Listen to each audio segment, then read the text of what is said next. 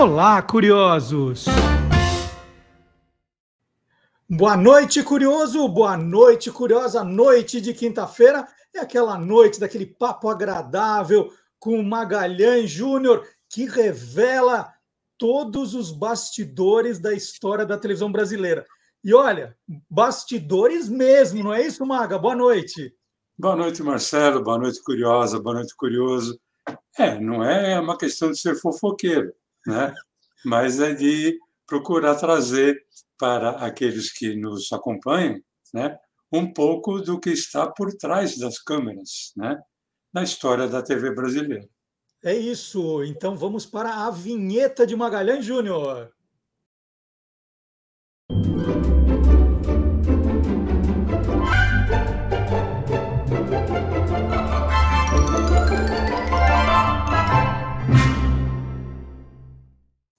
Na semana passada, vamos, vamos rememorar o programa da semana passada. Né? Nós começamos aqui fazendo uma brincadeira, é, que o tema era o humor dos três patetas. Eu brinquei com o Maga, falei, puxa, Maga, tá faltando um aqui, né? Nós só somos dois patetas, tá faltando um.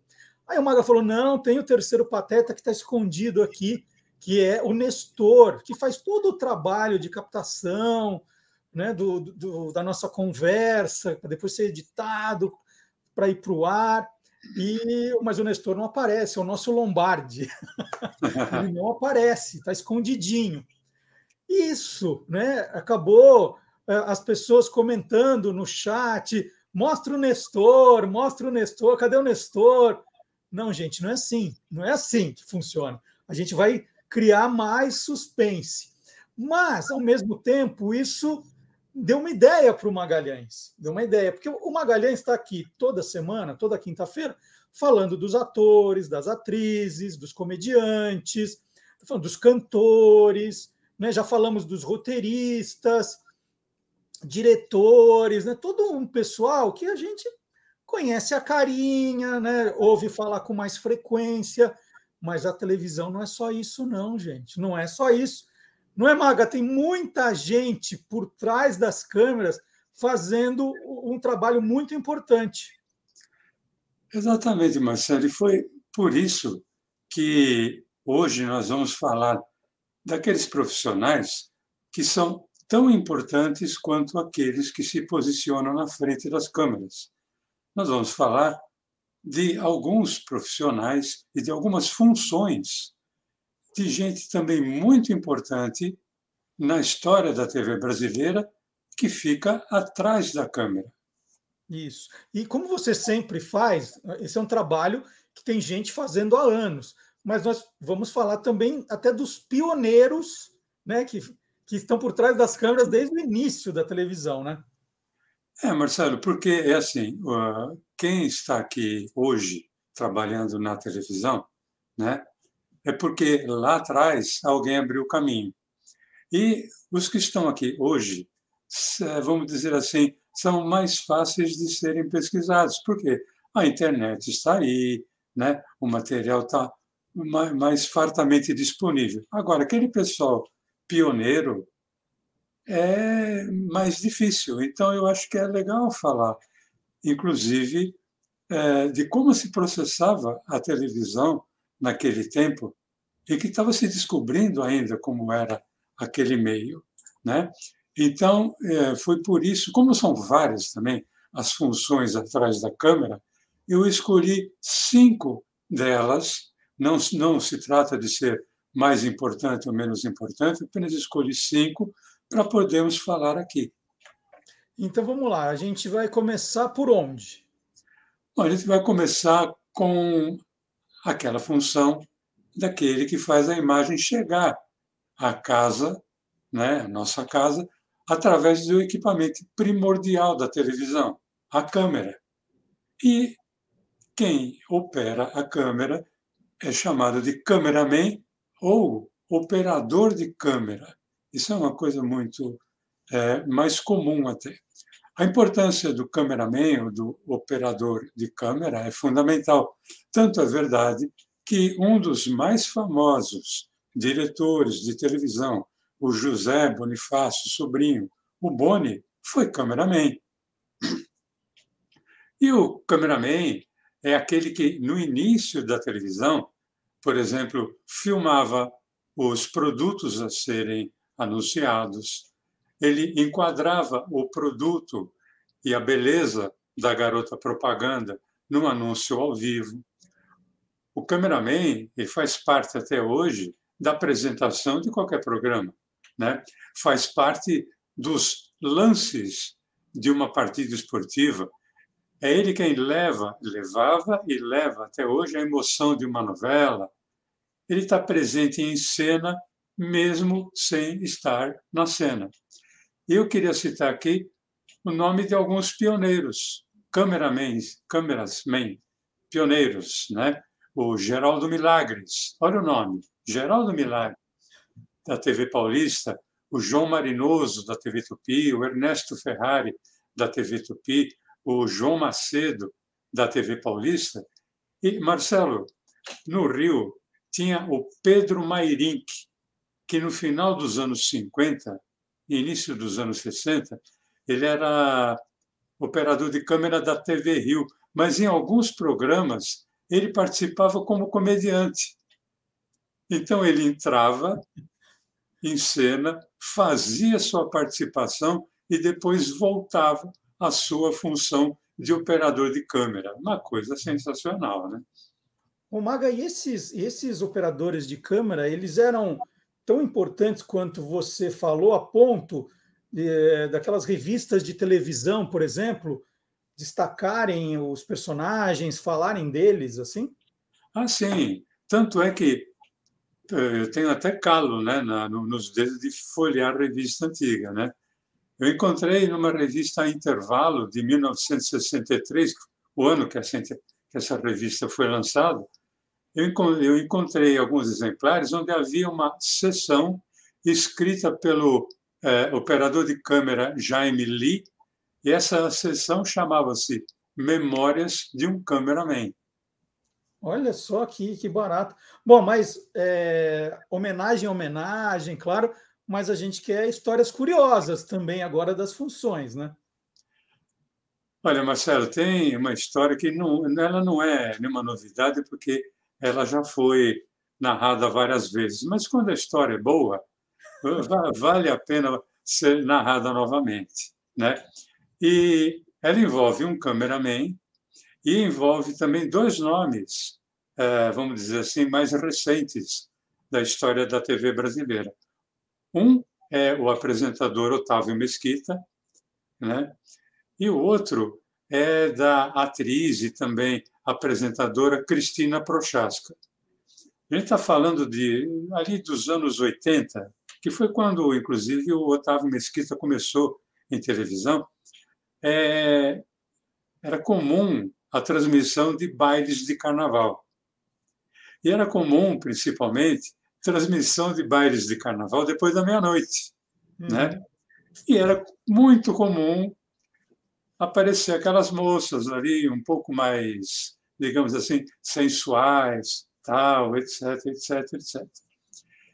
E num desses bailes, é, coisa assim, já alta madrugada, né? É, era ao vivo, né? Não, não era gravado. É óbvio, né? E na TV Bandeirantes, já todo mundo cansado, porque pô, você está ali desde as 10 da noite, era mais ou menos umas 3 horas da manhã, o Otávio Mesquita e a Cristina Prochaska é quem estavam fazendo as entrevistas. Bom, quem estava ali dançando no baile e tal, etc. E, pô, era final de noite, todo mundo cansado, cameraman cansado, porque provavelmente o cara já devia ter vindo de outros trabalhos, tal, etc. Está no final ali. Então tá o Otávio Mesquita do lado de uma mesa e a Cristina Prochaska do lado de outra mesa. E de repente sobe uma moça de biquíni e começa a dançar. O é, diretor de TV, é, é ele quem dá a orientação para os câmeras, pediu para que o câmera se posicionasse na, na moça, né? E o cara posicionou na moça, pegando-a de corpo inteiro. Aí, do nada, ela tirou a parte de cima do biquíni. Né? E aí o coube ao Otávio Mesquita e a Cristina Prochaska dá aquela, né, olha, nossa, a moça está com calor, tal, não sei o quê, né? Mas aí a moça, empolgadíssima, simplesmente arrancou a parte de baixo do biquíni. Ele ficou nua. E tem um, um termo muito usado é, pelos operadores de câmera e pelos diretores de imagem, que você pode falar um close, que é quando a câmera se aproxima, ou fecha em, né? Não, é fecha no Marcelo, né? dá um close no Marcelo. Quando a, a moça tirou a parte de baixo do, do, do biquíni, o diretor de imagem falou para o câmera, fecha na Prochaska, na Cristina Prochaska. Na apresentadora. Na apresentadora. Só que aí o câmera, cansado, com sono, né? É, a palavra, o termo, o sobrenome Prochaska é meio complicado. E isso fez com que o, o operador de câmera simplesmente desse um close ali, digamos, nos pelos pubianos, né? E o, o, é uma coisa terrível, né? Porque você não tinha muito como fazer e fala não, abre, significa se afasta, né? Aí ele afastou, agora fecha na prochasca e ele foi de novo ali na moça, nossa, foi terrível, né? Mas o é, é uma das coisas que o que o câmera, histórias de cameraman que são muitas, mas essa é uma que é, é antológico e por isso que vale a pena sempre ser repetida, né? E vamos aproveitar então, você acabou de, assim, não resta dúvida da importância do cameraman, né, pelo tudo que você falou, mas você citou agora, né, nessa, nessa história da, da Cristina Prochaska, o diretor de TV, que é outro personagem também de bastidores fundamental ali, né, Maga? Que é, o, é a pessoa que está vendo todas as imagens, vai decidir o que vai. Fala você, vai, vamos falar do diretor de TV.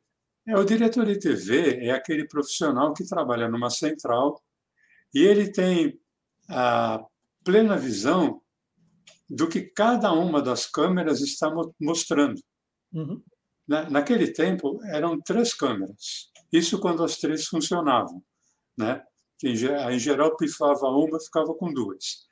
Então, ele tinha, ele tem, tem até hoje a visão de, do que cada cameraman está mostrando, e é ele quem orienta o operador de câmera sobre o enquadramento, é ele quem, e é ele quem decide é, qual imagem de qual câmera vai ao ar. E como ele trabalha ali com os botões, é, muitas pessoas chamam a mesa que ele opera de mesa de corte. Né? E vários diretores sobretudo diretores de novela, os pioneiros, além de determinar o clima e a movimentação de cena, intenção dos diálogos dos personagens, é, esses diretores preferiam eles, eles mesmos irem para a chamada mesa de corte. E vários diretores de TV, pioneiros, começaram como cameraman. Então, eu queria citar aqui ah, alguns que são saudosos, o Cassiano Gamos Mendes, o Antonino Seabra, com quem eu, eu tive o prazer de trabalhar, o Luiz Galon, o Davi Greenberg, com quem eu também trabalhei, o Geraldo Vietri, o Dionísio Azevedo, e alguns que ainda hoje estão aqui entre nós. Né? Por exemplo, Antônio Augusto Amaral de Carvalho, o, o Tuta, que era dono da, da Rádio Jovem Pan, o Newton Travesso, né, que, por exemplo, foi ele quem dirigiu os festivais da, da Record, Salvador Tredit, o Dodô, é, quem, como você e eu, se lembra do Desafio ao Galo, uh, o jogo de várzea, que era transmitido pela TV todo domingo de manhã, a, a coordenação, o, o diretor de TV que selecionava as imagens era o Salvador Tredit. Ô, Maga, eu fiquei com uma dúvida, né? Porque você está falando da, da, do espaço, né, da salinha, onde, o, onde tem esse corte, né, onde estão as câmeras. É, isso tem o nome de suíte, né, que é, é, conhecido lá fora como suíte. E esse, essa pessoa que fica ali apertando os botões, câmera 1, câmera 2, abre, fecha, tal, é o switchman. Por que, que no, no, no Brasil, se tantos termos em inglês pegaram, a gente chama de diretor de TV? Olha, Marcelo, por pesquisa, eu acabei verificando que o primeiro, digamos, switchman da TV brasileira foi o Cassiano Gabus Mendes. É, e o Cassiano, ele também foi pioneiro quase em tudo, né? Porque quando a TV é, Tupi foi inaugurada, a pioneira, ele também era o diretor artístico da, da emissora. Então, na verdade, ele foi o primeiro quase em tudo. E por ser o diretor artístico e também operar a mesa de corte, selecionar as imagens de, de, de câmeras, ele acabou sendo chamado de diretor de TV. E o termo pegou. E está aí até hoje, diretor de TV, é, em homenagem ao Cassiano Gavos Mendes. Bom, é, eu sei que os diretores de TV, né, eu trabalhei algum tempo em televisão e sei que eles ficam naquele espaço pequenininho, né, escuro. Às vezes, em algumas transmissões, tem o, o caminhão, né, a van que, que fazem, eles trabalham dentro. Parece aqueles, naqueles filmes de espionagem, aqueles caras ficam ouvindo, colocam os microfones lugar escondido, eles ficam ouvindo. Então, sempre longe do sol, num, num lugar pequenininho, apertado. Mas mesmo assim, Maga, tem alguma história curiosa para contar dos, dos diretores de TV? Olha, tem uma que é simplesmente sensacional. O Dionísio Azevedo, ele dirigia, dirigia os atores, dirigia cenas, mas ele também era o diretor de TV, ou seja, ele ia para a mesa de corte numa novela que eu não me lembro qual era. E ele cismou que ele queria um poleiro no, numa, no, no, no estúdio e que ali tivesse um papagaio. E a, a produção falou, pô, mas Dionísio, papagaio não é fácil. Ele fala, como não? Que é isso? Né? Vai, acha aí um, um papagaio, põe aqui, porque papagaio é legal, eu quero um papagaio. Bom, aí a produção foi, arrumou um papagaio, puseram o papagaio, só que o papagaio não falava. O papagaio parecia mudo, só prestava atenção, né? Aí lembra até a famosa piada, né, do cara que compra a, é vendido para ele uma uma coruja como se fosse papagaio, ele fala, ela, ela não, ele não fala, mas presta uma atenção, né? Mas isso é piada. E aí, tá bom, papagaio não fala, não fala, até que o papagaio sempre em cena, né? E, porque era novela. Era um capítulo, outro capítulo, outro capítulo, até que um dia ele está ali, vai começar a gravação, ele está no suíte, ele fala, atenção, luz, câmera, ação, começa a gravar a cena, daqui a pouquinho alguém fala: atenção, câmera! Aí o Dionísio tem um botãozinho chamado talkback, que é com que ele se comunica com o estúdio e fala: Pô, quem é que falou aí? Vocês não estão vendo que a gente está gravando? Para com isso. Aí o pessoal lá no estúdio falou: Dionísio, ninguém falou nada aqui. Bom, vamos lá de novo. Atenção, luz, câmera, ação. Começa a gravação, a cena, daqui a pouco alguém fala: gravando! Olha, isso se repetiu umas quatro ou cinco vezes. Ele parava a gravação e ele ia ficando cada vez mais bravo, né? Até que na quinta vez, bom, a luz, câmera, ação, tá? Eu começo a gravar e vem a voz e fala gravando. Aí ele largou tudo, ele desceu, ele foi para o estúdio, disse que ele chegou no estúdio, mas muito puto da vida, né? Falou, Pô, vocês estão brincando? Vocês sabem que oração? Nós já entramos na, pela madrugada, né? Tem gente aqui que toma ônibus, que não vai conseguir ir para casa.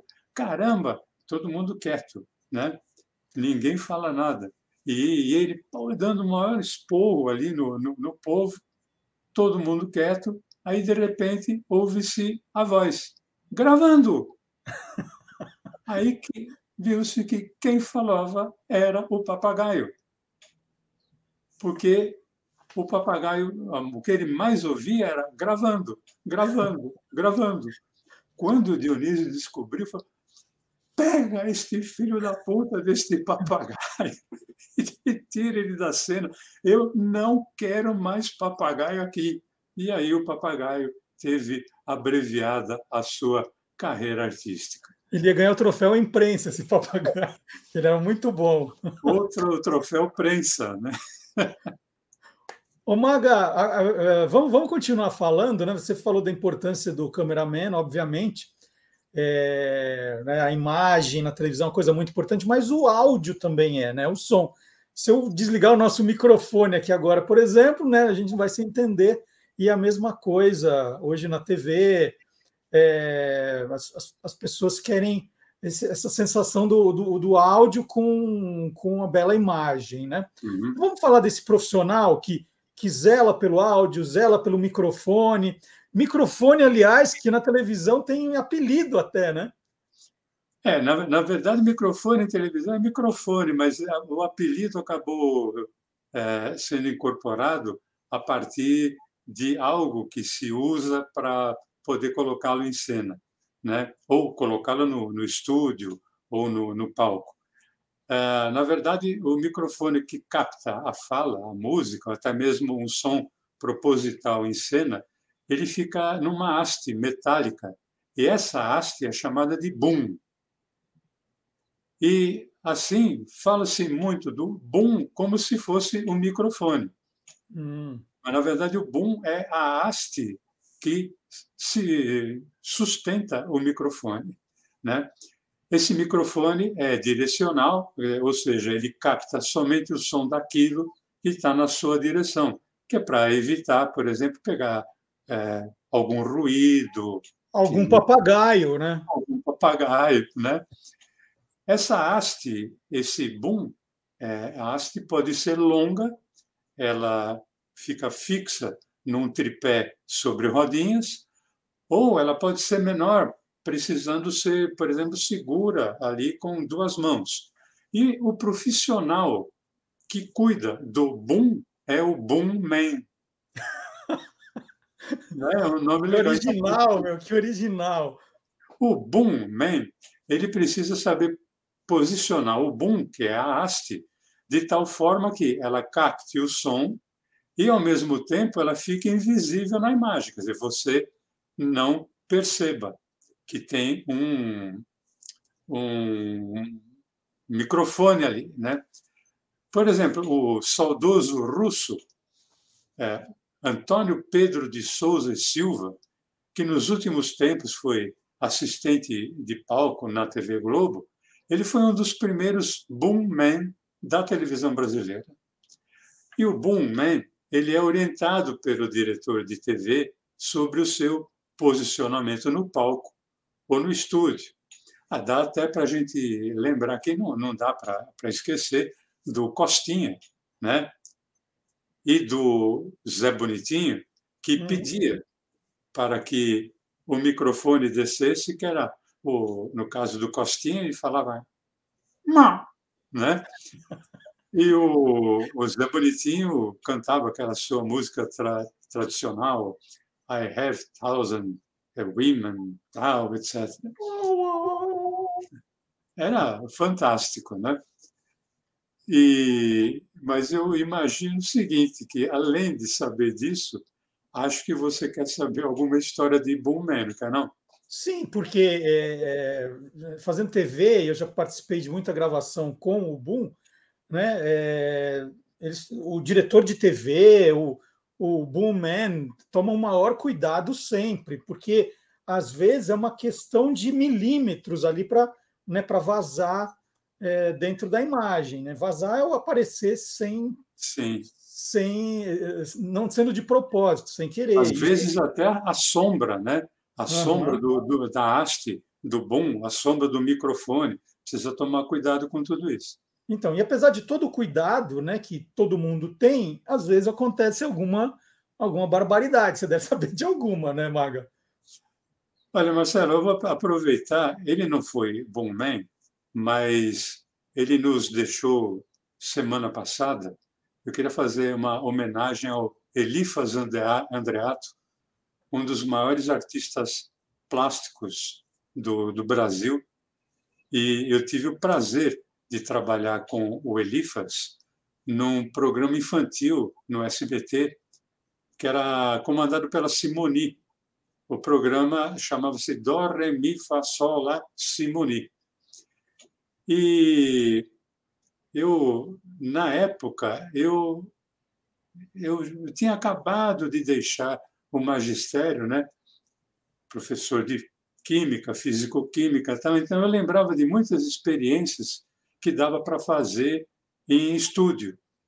Eu não, eu não lembro qual, qual foi a experiência que eu bolei para que fosse apresentada, mas é, me parece, era alguma coisa que dava espuma, ou era como é que funcionava um extintor de incêndio, era alguma coisa assim. Agora estou lembrando mais ou menos. Mas foi uma coisa que e, e era gravada, né? e com a presença de crianças no, no palco, bastante crianças no, no, no, palco. E a Simone ali empolgada, os é, personagens que faziam parte do programa também ali vendo o resultado. O Boom Man, ele ficou tão empolgado vendo a cena que ele começou a se aproximar cada vez mais. Ele, ele não entrou em cena, mas o Boom entrou. E aí teve que parar a gravação. E aí o Elifas Andreato, que estava na, naquela carreta, como você acabou de falar, né? É, vendo a imagem, teve que, que parar. E a gravação, ele apertou o, o, o talkback, quer dizer, todo mundo lá no estúdio ouviu o que ele falou, e ele disse assim: Ô, oh, Boomman, caramba, tira o boom daí, tira o boom daí um cacófato. Né? E as crianças no palco ouviram e começaram a rir, e aí começaram a gritar em coro: tira o bunda aí, tira o bunda aí. E você não conseguia retomar a gravação, porque cada vez que falava gravando, eles começavam: tira o bunda aí, tira o bunda aí. Pô, foi uma coisa sensacional. Né? É uma dúvida. Quem falava gravando era o Elifas ou aquele papagaio do Dionísio? Não, não era nenhum dos dois. Quem falava gravando era um diretor enorme. Ele tinha quase dois metros de altura, por quase a, a mesma medida de largura e profundidade. E por isso o apelido dele era Huguinho. Né? E o Huguinho era quem dava o, o toque do gravando, mas foi difícil gravar, porque cada vez que começava a gravar, a garotada tira o bom daí, tira o bom daí. Foi sensacional. Vamos lá, Maga. Então, a quarta função agora. Você falou que ia homenagear cinco, né? agora é a quarta. Qual é? Bom, é, a quarta função é daquele que tem a técnica e a visão artística, né? É, seja para um ambiente fechado, é, tipo palco, ou um ambiente um pouco é fechado, mas um pouco mais restrito, tipo estúdio, ele tem a, a técnica e a visão artística de criar os cenários, né? tanto para teledramaturgia, para telejornalismo, para um talk show, é o cenógrafo. Né? E um dos pioneiros em cenografia foram o Alexander é, Korovachik, ou Korovachik, é, nós já falamos dele aqui, até porque eu tenho um troféu aqui em casa que foi otorgado a ele e eu encontrei num, num sebo, no sebo, numa feira de antiguidade e acabei comprando. Mas também tivemos alguns outros cenógrafos, como por exemplo Rubens Barra, com quem eu trabalhei na TV Bandeirantes, depois trabalhei também no SBT, o Renzo Forcenigo, o Hélio Munhaine, o Horácio Esquivel. Bom, deixa eu aproveitar então também nessa onda, né? É, eu não sei se é, é, mais difícil ter problema com cenógrafo, não, mas tem alguma história curiosa de cenógrafo, de cenografia? É, alguma alguma para contar assim, Maga?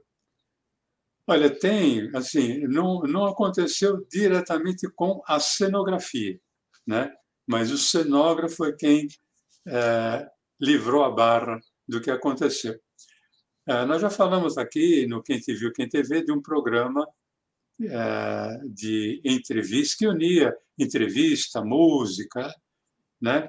que era na hora do almoço, aos sábados, ao vivo, chamado Almoço com as Estrelas. É, aqui em São Paulo, na TV Tupi, era comandado pelo Ayrton Rodrigues e a Lolita Rodrigues.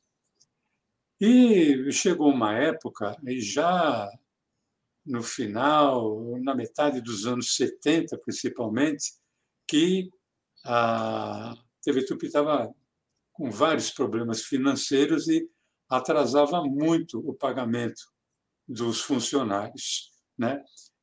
E coisa assim de quatro meses, cinco meses não era fácil. E o pessoal continuava trabalhando por amor à arte, mas né, sofria muito com a falta de pagamento. E o almoço, no almoço com as estrelas, obviamente, era um almoço com é, personalidades do mundo artístico, esportivo, é, político, né? Quem servia o, o, almoço era um famoso restaurante de São Paulo chamado Fazano. Então era uma mesa farta, era, um, era uma mesa contínua, mais ou menos no formato de um L ou um U, né? E o Fazano colocava ali o que havia de melhor e normalmente no centro ali da mesa principal um grande peru a ser servido.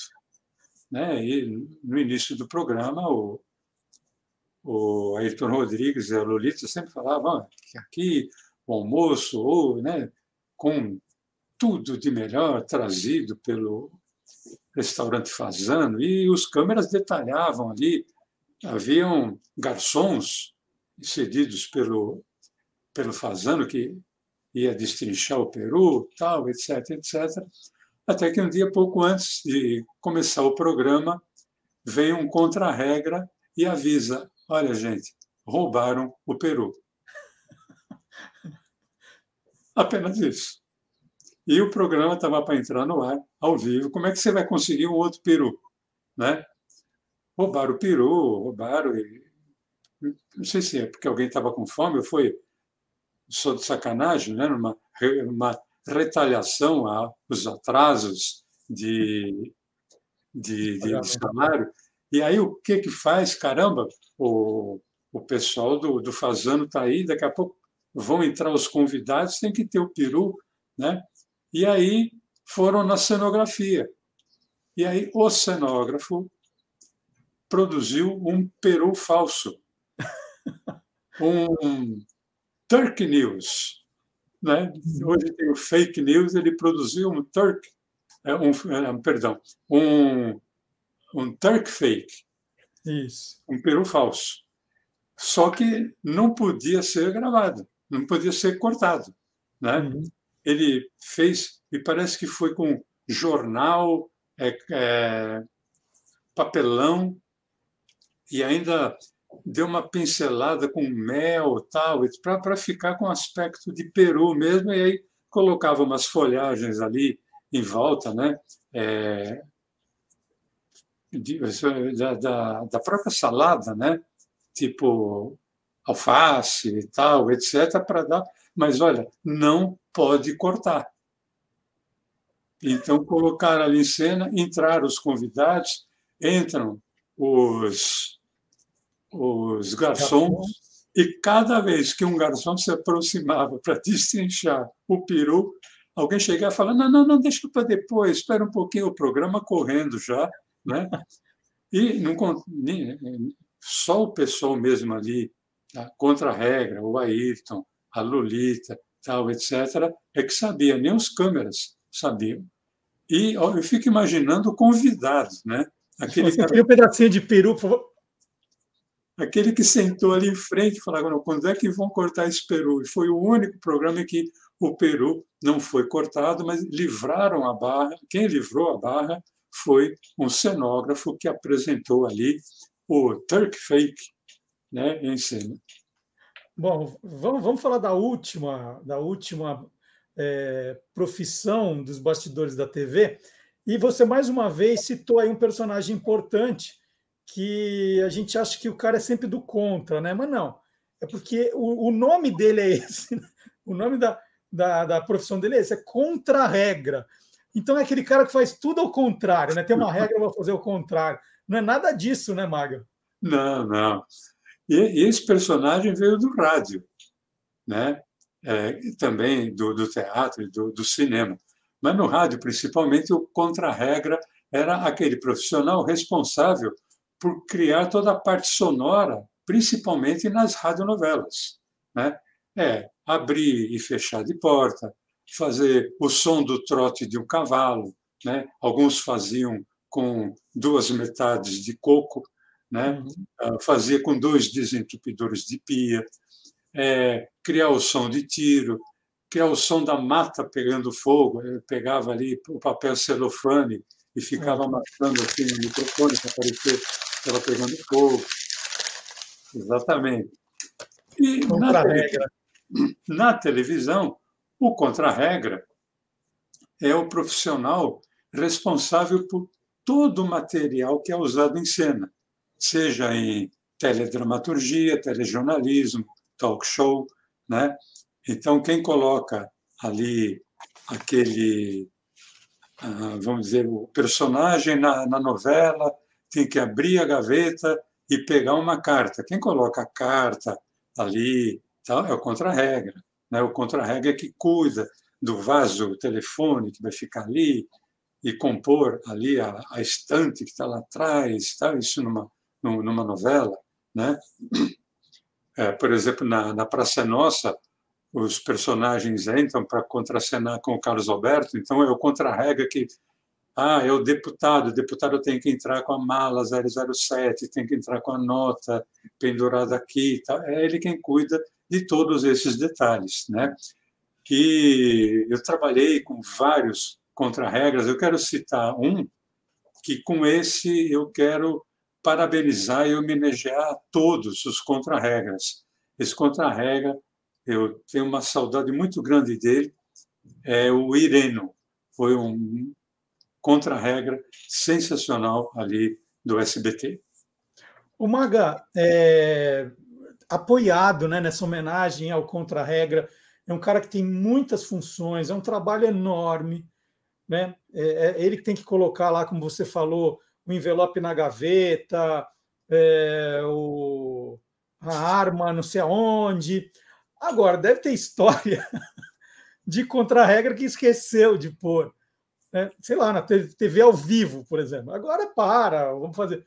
Mas esqueceu de colocar alguma coisa essencial para a cena.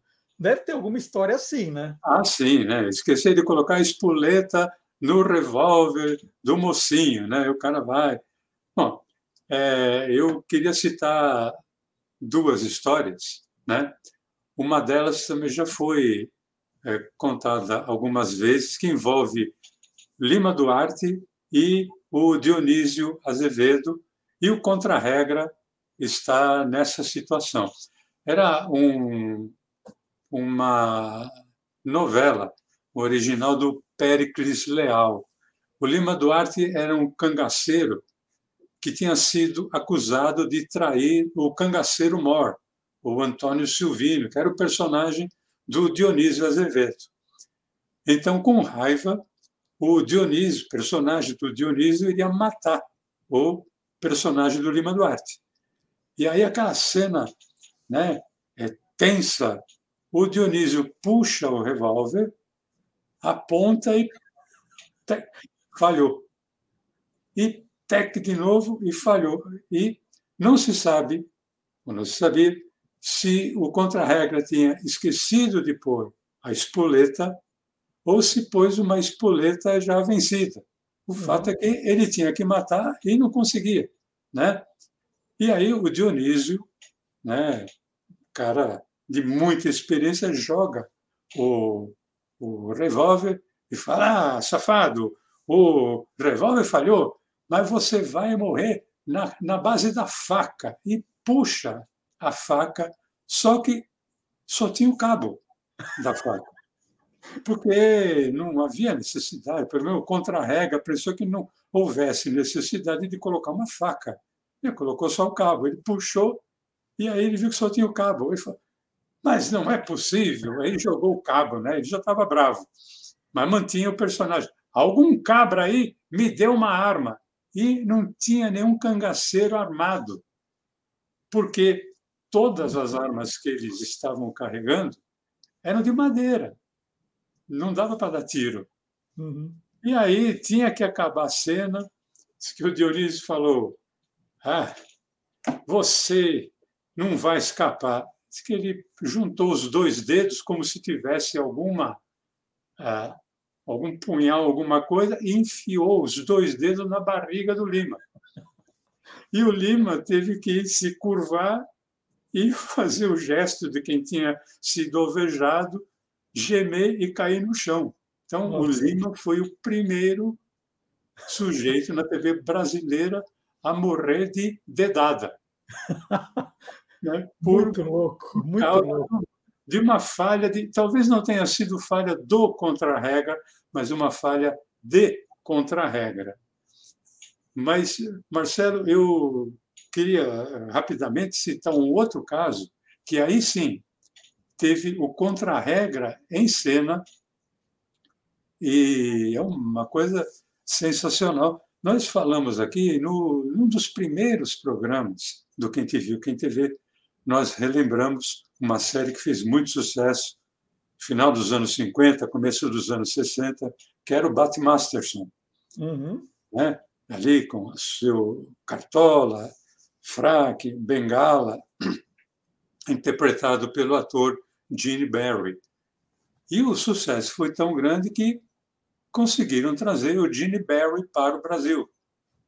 E fez-se alguns shows com ele é, transmitidos ao vivo.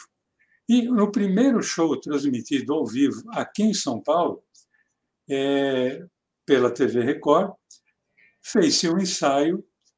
É, obviamente, tinha uma cena num salão, é, isso ao vivo. Essa cena num salão iria rolar uma briga, o Batmasterson estava ali, no meio da, da confusão, ele dava uma bofetada no intruso. E o ensaio foi feito com um comediante chamado Chocolate. Uhum. Tudo bem, tal, etc. Só que na hora do na hora não, né? Um pouco antes do programa ir para o ar, o Chocolate ligou para a emissora dizendo que ele estava se sentindo muito mal e que ele não podia ir. Então o diretor do, do programa, pediu para o contra-regra. Esse contra-regra chamava-se Mirabelli, Armando Mirabelli, que ele participasse da cena. Ele falou da briga, mas ele esqueceu de falar da bofetada. E o Mirabelli não tinha participado do ensaio. E aí você imagina, teatro, é, teatro lotado, transmissão ao vivo, lotar é crianças e adultos, os responsáveis pela criança, aquilo abarrotado, né?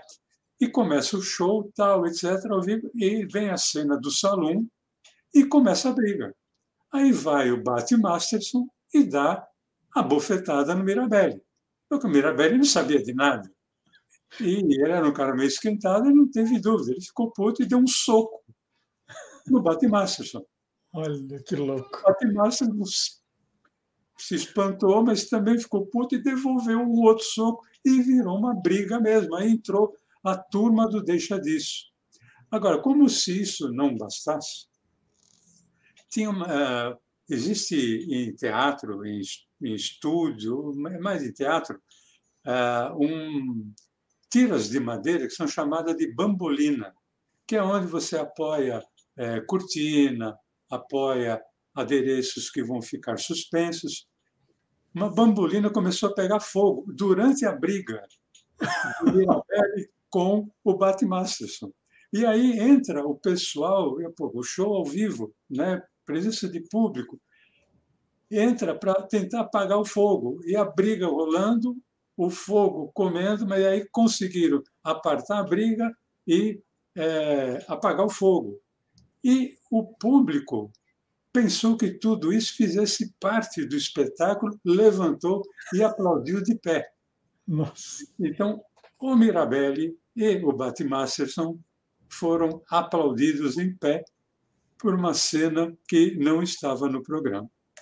E olha, né, Maga, como o mundo mudou, né? Isso aí, anos 1960, né, pelo que você contou, é. uma transmissão ao vivo, as pessoas vão lá, troca tapa, soco, né? E hoje isso não acontece mais. Isso acabou na televisão. Você não está mais vendo isso. Não, se acontece isso, é, corta, né? É. Não, né? olha só. Amanhã. É. Agora não acontece mais isso na televisão. Alguém vai lá e dá um tapa na cara do outro. É, acabou, mudou não, muito. Não mudou existe muito. mais Mirabelles é. né, que façam isso. É isso. Bom, Maga, então, hoje prestou uma grande homenagem a cinco das inúmeras funções pros, por trás das câmeras, né, incluindo o cameraman. É uma, uma homenagem muito bacana com histórias maravilhosas. São essas histórias que nós celebramos aqui todas as quintas-feiras. E fica o convite para você, curioso, curiosa, é, acompanharem a gente às quintas aqui e aproveitarem também para olhar no canal do YouTube do Guia dos Curiosos, que todos os 76 programas anteriores estão todos guardadinhos lá. Então, Maga falou aqui do Batmasterson, você está assistindo e falou assim: nossa, que saudade do Batmasterson, eu queria tanto relembrar tem um programa inteiro para o Batmasters. É só entrar nas playlists do canal, procurar o Quem Te Viu, Quem TV e divirta-se. E detalhe, o Mirabelli não está nesse programa, para sorte do Batmasters. É. Né?